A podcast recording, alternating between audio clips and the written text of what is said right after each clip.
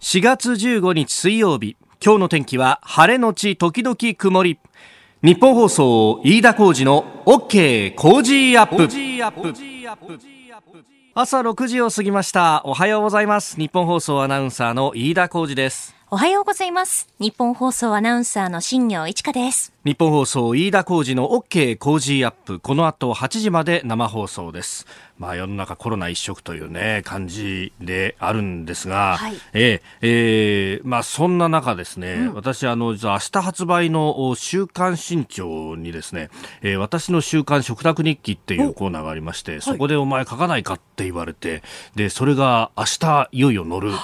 運びになっておりまして。これはですね、あの、ちょうど3月の末ぐらいの1週間を切り取ってみたんですよ。はい、で、そうしたら、あの、小池都知事が夜に緊急会見やったりとか、もうコロナウイルスで目まぐるしく変わっている時期で、で、その時期の食生活って、あの、今見返しても結構荒れてんな、みたいな感じのですね。えで、しかもまた、あの、これ、週刊食卓日記って、はい、あの、紐解くと結構作家の人とか、建築家とか、著名な評論家の人とかですね。そうですよね。なんかすごい人たちばっかりなんですよ。うんうん、で、私、あの、じゃあ、飯田さん、ちょっとあの、例としていくつか紙面を送りますんで、って言われて、はい、で、あの、送られてきた PDF をこう開いたらですね、うん、出てきたのが、えー、田原総一郎さんとか、あとあの、テレ朝の玉川徹さんとかですね。で、あと、建築家の熊健吾さんとか、なんだかさ、あの、テレビ朝日近くの寿司屋でとかさ、なんか国際線のビジネスクラスに乗ったらこんなのがとか、いやー、ひよえーと思ってさ、はい、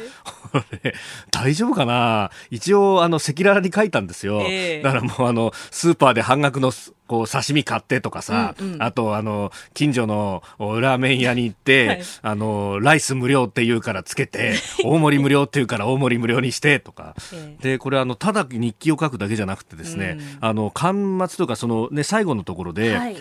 栄養士の人に添削をしてもらって、しかもそれが点数で出るんだよね。管理栄養士の荒牧さんという方がアドバイスというコーナーで、まあ、この1週間の食生活どうだったかっていう部分のアドバイスと点数をつけているっていうところで、飯田さん、はい、ここ最近の点数を私調べてきました。何やってんだよ。3月26日号83点、4月2日号80点、4月9日号70点、4月16日号70点。ちょっと、みんなさ、竜、量、かで言ったらさ、量以上取ってるじゃん。結構点数高いんですよ、皆さん。俺多分不可だと思うんだよ。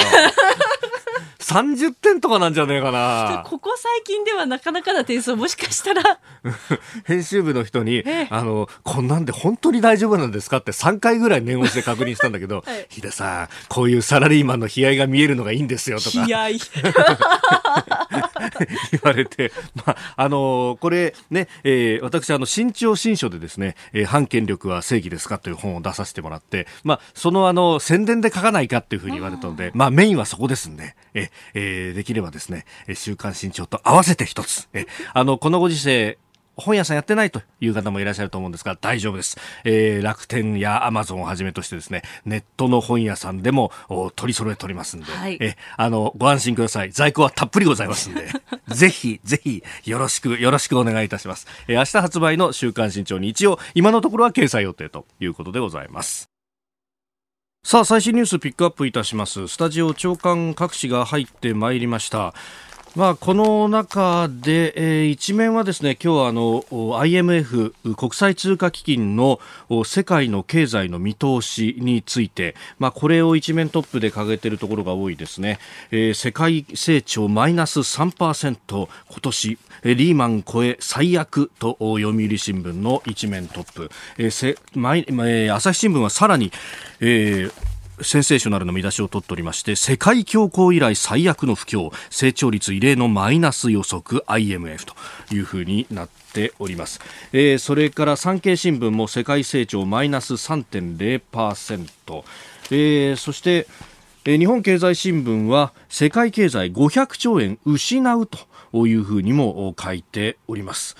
まあ、これ最悪の場合はあ他の新聞の紙面などでも書いてありますが980兆円のマイナスになるんじゃないかというようなことも指摘されていると、まあ、かなり、えー、このコロナウイルス、まあえー、中国武漢発祥のこのコロナウイルスが世界をめぐって、えー、そして世界経済をかなり下押ししているというようなことが分かります。まあ、これ今年の半ばぐらいで収束しそして来年第2波第3波が来なければという、えー、シナリオでは2021年にはどんと V 字回復するんだというような予測も立ってるんですが、この第1波今蔓延しているコロナウイルスの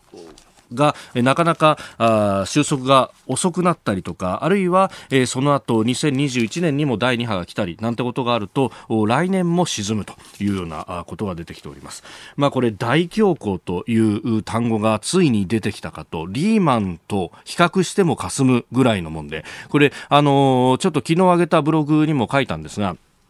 大恐慌以来ということになるとですね、その後何が起こったかっていうと、えー、世界恐慌が起こって、まあ、株式市場がドーンと下げたと。で、株が下がっただけじゃなくて、それが実体経済にも影響が及んで、えー、各国で、えー、不況が訪れたと。で、その時に、あの、よくですね、第二次大戦の引き金ってインフレだったみたいなことが言われたりもするんですけれども、あの、確かにですね、あの当時、ドイツは一度インフレにはなったんですね。で、それは、あの、大恐慌もさることながら、えー、フランスが賠償金を払わ払わないというか、経済が悪くなって払えなくなっちゃったんですが、賠償金払わないドイツに対して、えー、ルール工業地帯というですね、ドイツとスイスの、あ、ごめんなさい、ドイツとフランスの間の、まあ、あの、国境に近いところの大きな工業地帯を、まあ、あ軍を出して、えー、そこを抑えるということをやって、まあ、それをやったら、あの、ドイツとしては生産活動ができなくなるんで、えー、物が作れなくなると、物の値段が上がる。で、一気にインフレがと。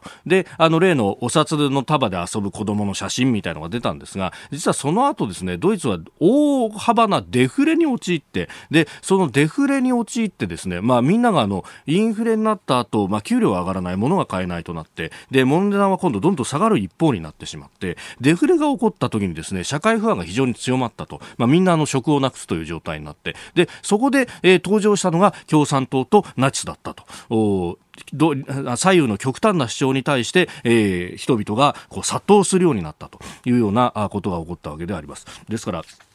むしろデフレの方が怖いということが特に社会不安を呼ぶということがわかるんですけれども、まあ、それに対してですね、えー、どういう策を、まあ、政府として打ったらいいのか各国は、まあ、なんとかこう経済を支えるということで財政出動をどんどんやるというふうな選択肢を取っております。まあ、あの当時のあのドイツもワイマール憲法官ドイツもそれをやろうとしたんですがところが賠償金でまずお金を持ってかれるというのがありましたんで、えー、財政出動して経済を回すっていうよりはお前その金があるんだったらよこせっていうふうに、えー、フランスや、えー、あるいはイギリスなどから言われて、それに対して、えー、何も反論ができなかったと。で、えー、お金をどんどん取られるということになって、どんどんデフレが深刻化していったという歴史がございます。で、今はそういう制約が各国ありませんから、で、特に、あの、自国通貨建てで債券発行できる日本やアメリカのような国というのは、基本的に、えー、財政と金融が一緒になって、まあ、日銀とですね、政府が一緒になって、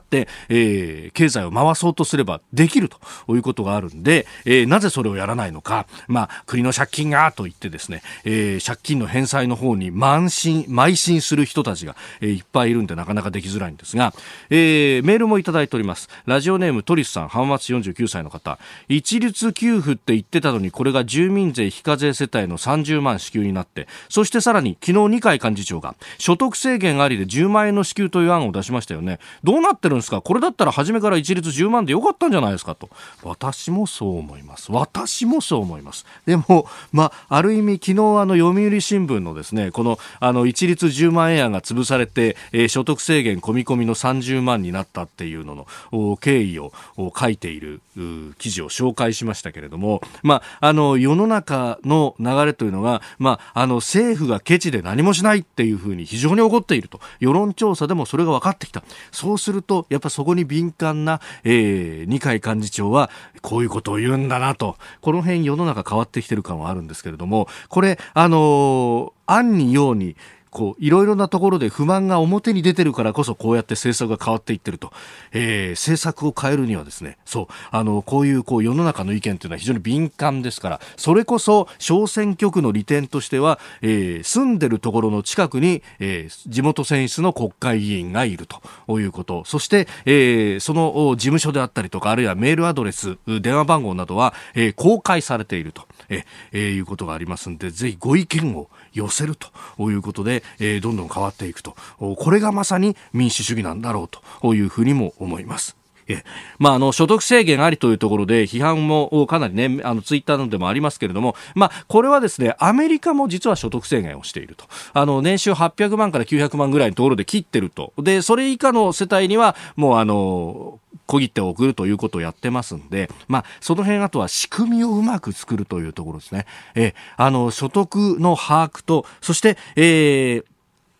まあ、所得が今ガーンと減ってしまった人で、えー、去年までは所得がたくさんあった人に関して、えー、どこまで手当ができるのかとか、細かいところは詰めていかなきゃいけないとは思うんですが、ただ、あの、全体の号令をかけるのが政治の仕事で、細かいところを詰めるのが行政の仕事と。まあ、あこれから先うまくやってもらえればいいなと思います。あなたの声を届けますリスナーズオピニオン。この傾向ジアップはリスナーのあなたコメンテーター私田新業アナウンサー番組スタッフみんなで作り上げるニュース番組です。ニュースについてご意見をお寄せください。今朝のコメンテーターはジャーナリストの佐々木俊直さん、えー、インターネットを通じての音声通話スカイプを利用してのご出演となります。え取り上げるニュースですが、えコロナについて日中韓の首脳と ASEAN がテレビ会議を開きました。アジアでどう連携していくか、えそして IMF 国際通貨基金の世界経済成長率見通し。まあこれコロナの影響と。そして、え日本の経済もどうコロナに立ち向かい支えていくかというところも議論していきたいと思います、え一方でアメリカの緊急経済対策ですが1人当たりおよそ13万円の現金給付がすでに始まっております、そして警視庁が運転免許の更新無期限で見合わせというニュース、さらにこのコロナ軽症者、一時滞在するホテルを新たに2棟借り上げたというニュースも取り上げていきましょう。えー、メール、ざまざまいただくんですが、ポッドキャストや YouTube でもやっているということで、結構海外からもいただきますね。今日はアメリカからのメールご紹介します。水の流れるようにさん、56歳、セントルイス市内に、えー、お住まいの方、えー、人の集まる施設、商業施設、レストラン、バーは閉鎖ですが、テイクアウトとフードデリバリーのみ開いています。失業者が増えてますよ。昨日生まれて初めて車が盗まれました。えー、警察のパトロールも限られているようで事情聴取、電話でしたと。えー、それからハワイイ、ホノルルからいただきましたトンカさん、えーまあ、今ハワイに住んでます。3月後半に非常事態宣言が出て外出ままなりませんと。夜間の外出完全禁止令も出ました。でワイキキ周辺まるでゴーストタウンのようになっていて中には1階部分を板で覆ってしまっているビルもありますと。これ略奪とかの可能性とかもね考えてなのかなと。まあことほどさように本当社会不安が強まってると経済も回らなくなってるし失業もというようなところ。だから日本人はこういう時我慢強いっていうのはもちろん非常に美徳としてあるんですがだからといって政府が何もやらないなんてことがあっていいはずがないということだと思います。さあ、7時台はコメンテーターの方々とニュースを掘り下げます。今朝はジャーナリスト佐々木俊直さん、スカイプでの登場です。おはようございます。おはようございます。よろしくお願いします。2週前にスタジオにご登場いただいて、で、こんなことやるかもしれませんねって話してたのが本当になりましたね。ねなんかなかなかまだ慣れなくて喋りにくいですけど、よろしくお願いします。えー、一つよろしくお願いいたします。ここでポッドキャスト YouTube をお聞きのあなたにお知らせです。ラジオの日本放送飯田浩司の OK コージーアップではお聞きのあなたからのニュースや番組についてのご意見そして新型コロナウイルスについてお仕事への影響生活の変化政府の対応へのご意見などぜひメールやツイッターでお寄せください。番組で紹介いたします。海外でお聞きのあなたからのメッセージ情報もお待ちしております。どうぞよろしくお願いします。7時台はコメンテーターの方々とニュースを掘り下げてまいります。では最初のニュースこちらです。日中韓の首脳と ASEAN がテレビ会議新型コロナ対策で連携。ASEAN 感染症対策センターの設立など、まあ、強固な連携の上に国境を越えて感染が拡大をしていくウイルスと対峙すべきだと申し上げ、各国の賛同を得ました。日本、中国、韓国3カ国の首脳と東南アジア諸国連合 ASEAN の首脳は昨日テレビ会議を開催し新型コロナウイルスへの対応を協議しました。各国の首脳は事態の収束に向け緊密に連携していくことを確認。治療薬の早期開発を目指す方針で一致しました。昨日の夕方ですが4時頃からおよそ2時間半にわたって開催されたテレビ会議。でその終わった後のまあ記者へのコメントをまずはお聞きいただきました。まあ、アジア各国、こう、どう抑え込んでいくか、どうでしょう、ヨーロッパに比べると、佐々木さん、なんか、あの、うまくやってるようにも見えますけれどもね。そうですね、現状見てると、なぜかこの東アジアがですね、はい、えー、人口当たり死者率とかですね、重症化率が極めて低いっていう、まあ、謎の現象が起きてきていて、これまだ全然解明されてないんですよね、一説によると、ほら、BCG のワクチン打ってるからだっていう説があったりとか、ええー、あるいはまあその日頃の生活習慣が、ね、ヨーロッパと違うからとか、いろんなことがあるんですけど、まだよくわからないと。はい。でまあ、ここをね、どうやってそのアジアでその感染症対策を共有できるかっていうのは結構重要なポイントなんですけど、もう一個言えるのはね、これ、はい今回のことで、そのグローバルサプライチェーンが完全に破壊されてますよね。はい。うん。もう例えば iPhone の製造ができなくなってきてるみたいな話とか、えー、えー、例えば iPhone なんか典型なんですけど、中国の深センで組み立ててるんですけど、はい、その部品をもう世界各国200以上のですね、えー、工場から調達していて、それをまあ1箇所に集めて、えー、消費地に向けて流すってやり方してるんだけど、これがもう、はいえー、輸出入が滞っているせいでですね部品が集まらないみたいな状況になってきていると、でもう一個、さらに深刻なのは食料ですよね、えー、食料の自給をせざるを得ない状況、要するにもう国外に食料がですねうまく行き渡らないみたいなことになってきていて、はい、そうなるとね、日本としては、まあ、よどうやってその中間剤を調達するのか、あるいは日本からの中間剤を、えー、各国に持っていくのかっていうのと、まあ、日本は食料自給率、あと低いですから、はい、食料を、ね、どう調達するのかって結構重要な問題で、おそらく感染症、えー、対策と同じぐらいに、こういうそのグローバルサプライチェーン、食料も含めたチェーンをですねどうやって維持するのかっていうのが、えー、非常に重要な課題になってきていると。えー、ここでだからやっぱりね、ASEAN とうまく連携して、はい、あの食料のえー、供給が滞らないようにするっていう対策を取っていくのは、日本としてもすごい重要なんだなって感じはしますね。うん。まあ、やっぱり部品もそうだし、一国に過剰に頼りすぎるっていうのが、まあ、リスクになるんだなっていうのが、まざまざとこう見せつけられた感じあります、ね、そうなんですよ、それこそね、数年前からアメリカのトランプ大統領が、はいえー、もうこれから国内に生産回帰するんだみたいなことを言ってですね、で今のグローバリゼーションの時代に今頃何言ってんだよ、トランプはって笑いもになってたんだけど、はい、まあ、そのトランプの主張がね、まさに今、コロナによって、えー、現実になってきてるっていうね、実際、日本でもあの政権、えー、政府がですね、はい、国内生産回帰させるみたいな方針明らかにしてたりするわけですよね。かなりね、大規模に補助金を出すというようなね、コストを負担するって話があります。うん今後の、まあ、ある一定の時期まで、ね、グローバリゼーションから逆回転して、それぞれのそのドメスティックなあ経済に回帰するっていう現象がひょっとしたら起きてくるのかなって感じはしますね。うん。そうすると、もう経済の体制そのものも、これ今、コロナ前とコロナ後っていうのは、だいぶ変わってくるってことですよね。そうなんです、例えばその飲食とかどうなるのかとか、はい、あるいはエンターテインメントですよね、映画とか演劇とか音楽とかどうなるのかとかいうのも含めて、なんか全体的にその産業の構造みたいなものが、はい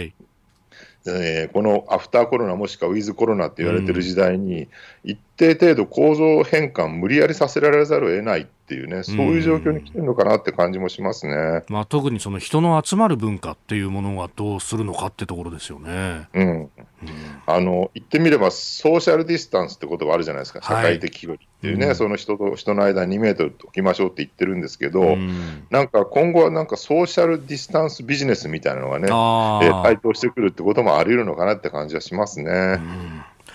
えー、まずは日中韓と ASEAN の首脳テレビ会議について、えー、そこから、まあ、ポストコロナあるいはウィズコロナの時代ということまでお話しいただきましたさあ、ここで日本放送飯田浩二の OK 工事アップからお知らせです。4月20日月曜日からは、この特別企画をお送りします。コロナとの戦い最前線。番組を聞きのあなたも全員が無関係ではいられないこのコロナとの戦い。中でも最前線にいらっしゃる方々にお話を伺ってまいります。6時15分過ぎからお送りしているモーニングライフアップのコーナーに東京都医師会の尾崎春夫会長が登場。あなたからのコロナウイルスに関する質問を募集してお答えいただきます。うん、もう素朴な疑問で OK です。握手しちゃダメなんですかとか、じゃあ握手の代わりに何したらいいんですかとか、最近はなんかこう肘と肘を当てるみたいなのとかもあったりするらしいね。あ、うん、そうですそういう挨拶も。えー、えー、さらにですね、東京都の小池知事、えー、埼玉県の大野知事の出演も決定。そしてプレゼントは千葉県から美味しい野菜どっさり届きます。はい。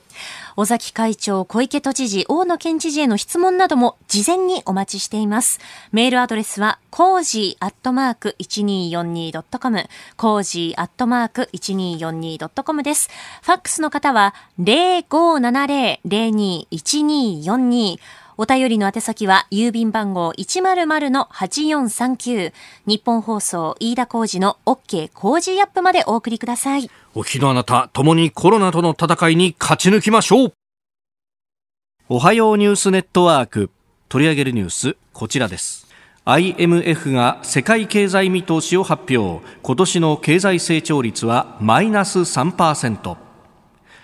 IMF 国際通貨基金は14日新型コロナウイルスの感染拡大を踏まえた世界経済見通しを公表しました。2020年の世界全体の経済成長率の予測は前の年と比べマイナス3%となっています。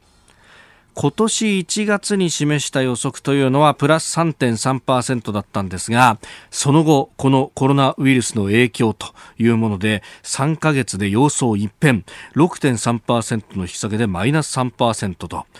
いや、これ、今日の東京版の朝日新聞の一面トップが世界恐慌以来という恐ろしい見出しをこう掲げておりますね。ですよね。日本でも5.2%マイナスみたいな話になっていて、はい、えー、えー、リーマンショックの時はね、マイナス5.4%だったので、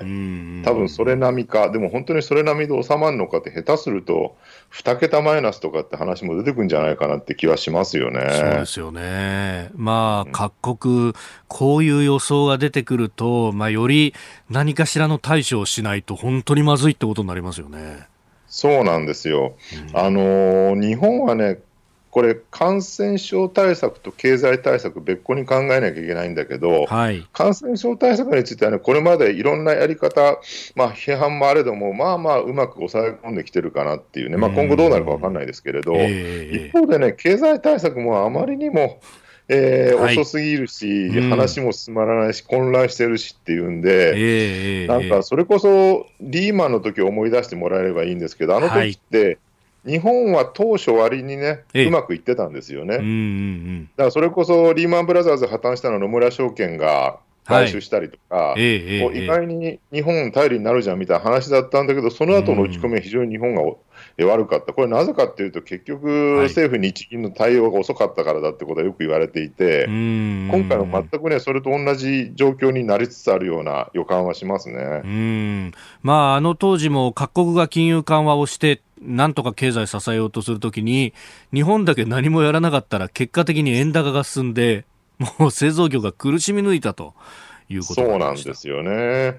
だから今回もそれこそ国民に対して一律現金給付みたいな話、はい、最初からずっと言われてるのに、えー、まあ、麻生さんはじめ、はい、えー、一切やりませんと。で、消費税減税もしませんって言い続けて、はい、でここに来てね、急に二階幹事長が自民党の、はい、やっぱり一律10万円現金給付した方がいいんじゃないかって政府に要望し始めたんだけど、それもなんか、よくよく聞いてみると、所得制限付き一律10万円給付って、ね、これ、一律じゃないじゃんと僕は思うんだけど、そうすると制限付きになっちゃうと。うん、そうなんですよね。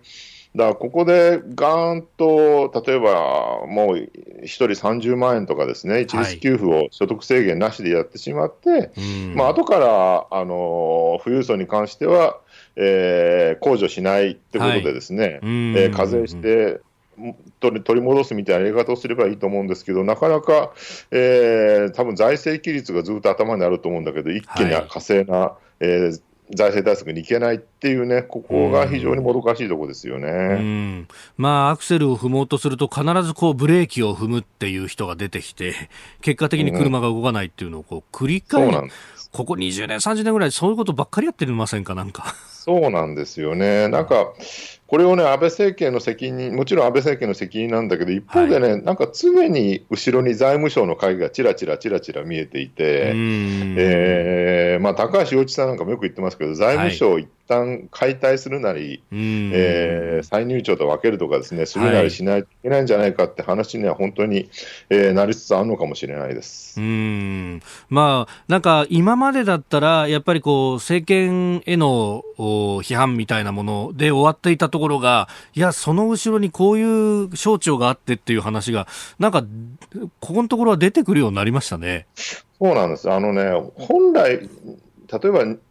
えっと、20世紀の終わり頃橋本内閣ぐらいの頃って、はい、まあ、官僚支配打破っていうのは散々言われてですね、そうでした。それで官庁の再あの再編成とかしたわけなんですけども、えー、これがね、やっぱりいまだに尾を引いてると、かといって、うんまあ、特に安倍政権になってからね、官邸主導みたいなことをやり始めて、はい、そうすると官邸主導に対して、えー、なんだろう、政治の強権だみたいなね、ね。批判が出てきて、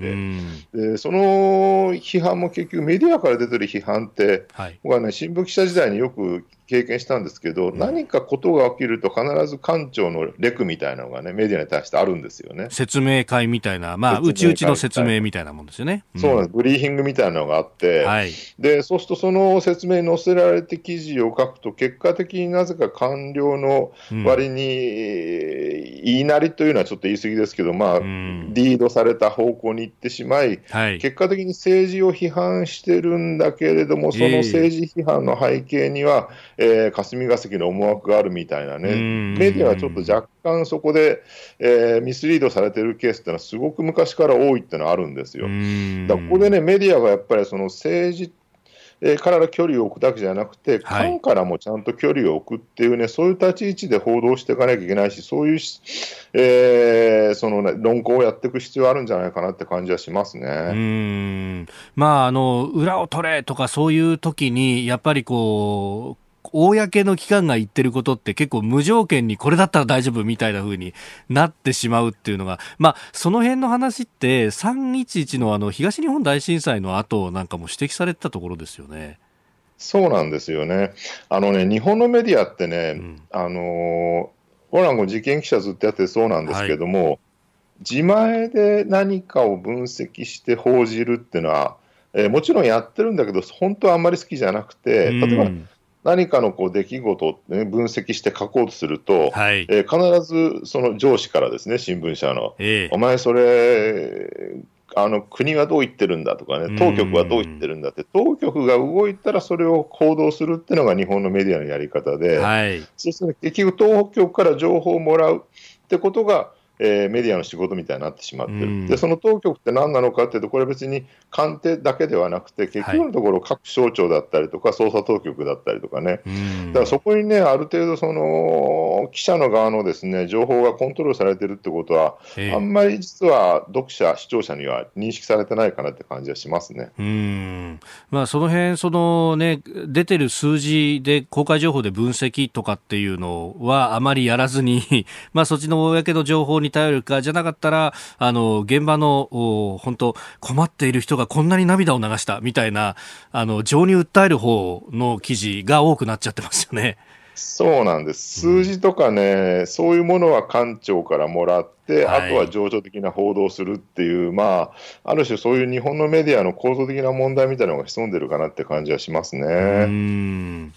うんさあそして、まあ、諸外国の経済の取り組みですけれどもアメリカは1人当たりおよそ13万円の現金給付もう開始したということです、まあ、これ早いですねアメリカはね。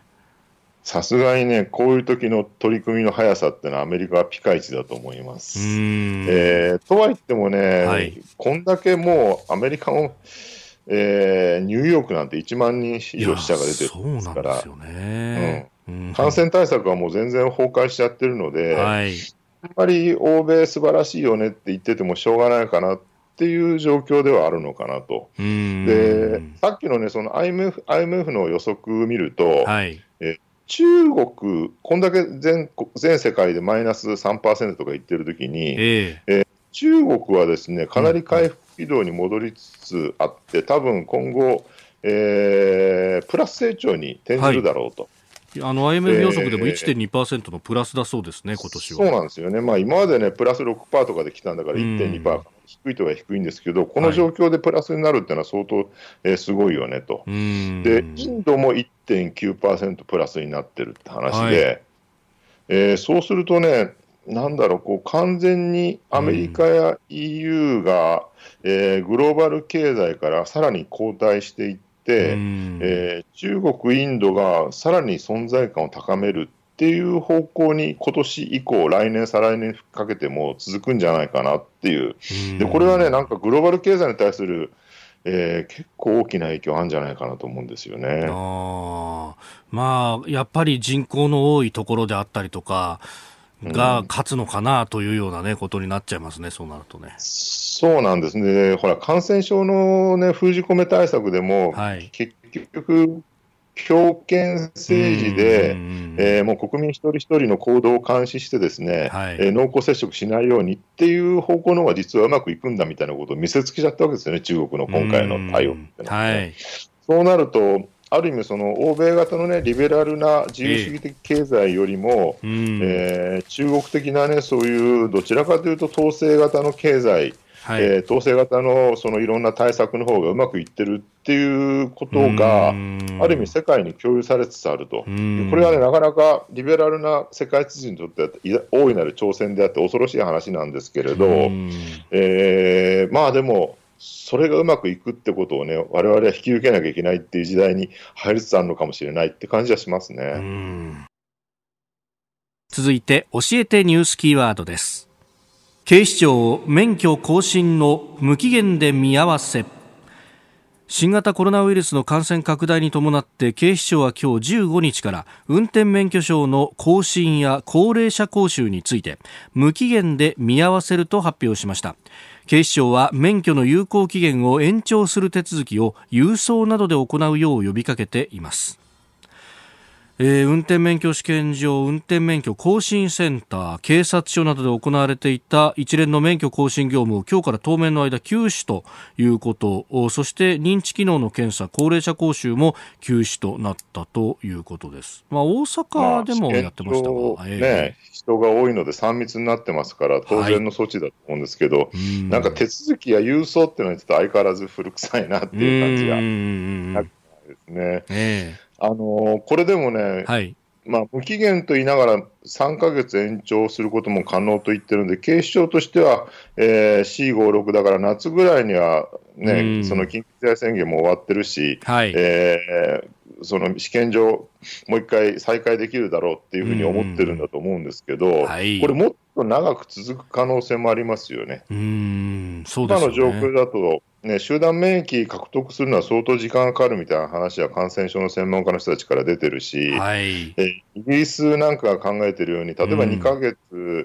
封鎖して1か月緩和するっていうね、うん、ハンマーダンス戦略とか最近言われてますけど、えー、ハンマーで叩いてしばらくダンスみたいなね、はい、でそうなるとね、ずっと免許の更新できない可能性もあるよね。うんそうですよね。そうなったら、ね、どうなるのかって話で、多分今後、まあ、いろいろお金はかかると思うんですけど、予算が、はい、オンラインで更新できるようにするとか、そっちの方向に進むんじゃないかなっていうのは、えー、出るんじゃないかなと、警視庁としてもね。えーもともとのこの例えばマイナンバーの構想の中でも身分証明書として使えるとか運転免許とかも含めてあの乗っけることができるんじゃないかというようなことは、まあ、言われてはいましたよね、いろいろ批判ありました。そうなんです、だから結局、マイナンバーカードに、はい、国民健康保険証はね、そこに合体させるみたいな話はすでに出てますけれど、これに免許証だったりとかね、あるいはまあ、年金手帳みたいなものだったりとか、いろんなものを重ね合わせていくと。で、しかもそれらの、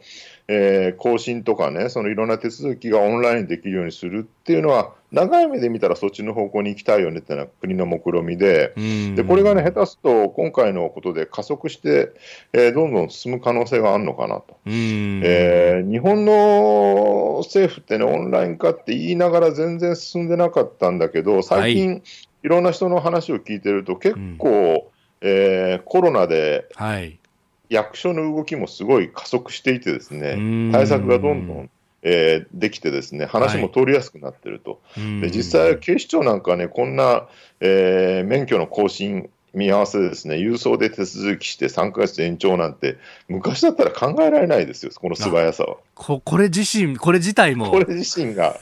あの古臭い警察があって、僕なんか感じてしまうんですけれど、そういう意味で言うとね、なんかこれはいいきっか、まあ、あの、あ良くも悪くも、ね、はい、不幸中の幸いって言い方なのかもしれないですけれども、良くも悪くもこれによって一気にオンライン化が進むってことは言えるんじゃないのかなと。うん。確かに、ええ。うんあのそれこそね、あのこう、キャッシュレスの決済とかも、まあ結構めんどくさいっていう意見が大半だったのが、今はお金触んなくていいし、あの、相手と接触しなくていいって言って、こう、使う人が増えてるなんていう話も聞きますね。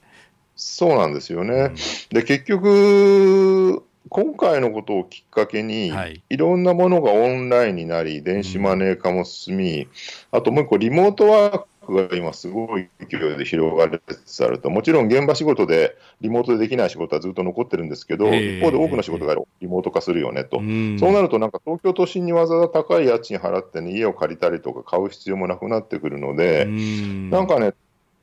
それこそ都市と郊外の関係がはい、えー、また反転して郊外生活が、えー、見直されるような時期になってきたりとか、なんかアフターコロナの時代には、ね、いろんな価値観が反転する、はい、でその反転することに、その民間だけじゃなくて、それこそ政府とか、ね、自治体みたいなものをきちんと、えー、ついてくるっていう一気化成のものが進む時期になってきてるのかなって感じはします。佐々木さん、あの時間とテクノロジーという本を出され、今年出されましたけれども、あのまさにそこで語られてる世界っていうのが、やっぱこれをきっかけにして日本でも進む可能性がある。テクノロジーによって社会が変わっていく。そうですね、それこそクラウドの、ね、サービスがどんどん普及してきていて、はい、別にどっからでもリモートで仕事ができるわけですよね。で、さらに自動運転だったりとか、ドローンだったりとかね、はい、えー、そういうサービスが普及してくると、えー、昔ね、ほら、みんな産業革命の後都市に人がたくさん集まって住んで工場に勤務してたと。はい、でこれが自動車というものが19世紀の終わりに発明されたことで自動車が普及して、えー、モータリゼーションで郊外に住んで都市に車で通うみたいな、ね、文化が生まれ、うん、でそのそそれが郊外の時代だったんだけどこれがねもう一回逆転して、えー、郊外にもう一回戻っていくみたいなね、うん、そういう時代もやってくるのかなって感じはしますね。うん。え今日のキーワード運転免許更新警視庁無期限で見合わせでしたさあ速報が入ってきました。アメリカのトランプ大統領は14日 WHO 世界保健機関が中国寄りの立場をとって新型コロナウイルスをめぐる対応に失敗したとして WHO への拠出金を停止するよう政権に指示したと明らかにしました。佐々木さん、これトランプさんはもともと言っていたことではあるんですけれども行動に移したってところですか？まあこのタイミングでそれをやんなくてもいいだろうっていうね、うんただ、まあ、WHO の、ね、トップ、確かちょっと若干中国よりのおかしな発言が多いので、えー、WHO そのものを否定するというよりは、少し組織の組み替えとかを要求した方が、えー、今の状況で妥当なのかなと、この段階でね、拠出金停止なんてちょっとやりすぎですよね。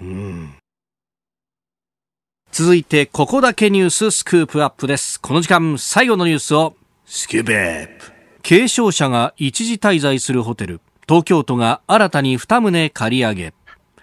東京都は昨日新型コロナウイルスに感染した人のうち軽症者らが一時滞在するホテルを新たに2棟借り上げました。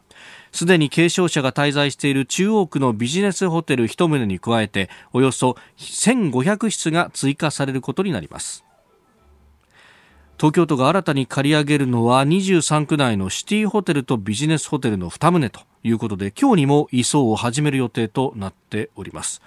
うん、まあ病床はね、えー、ねえー、逼迫してます、ね、これを始めた時点で、はい、えー、入院患者数がもう2000人近くて、はい、で医療機関にあるベッドの数が2000床しかないっていうね、うんうん、そこで1500を、えー、確保して、ぎりぎり間に合ったかなって感じで、本当にね、この瀬戸際の努力、都庁の方、ホテルの方ね、もうか敬服する限りばかりなんですけどね。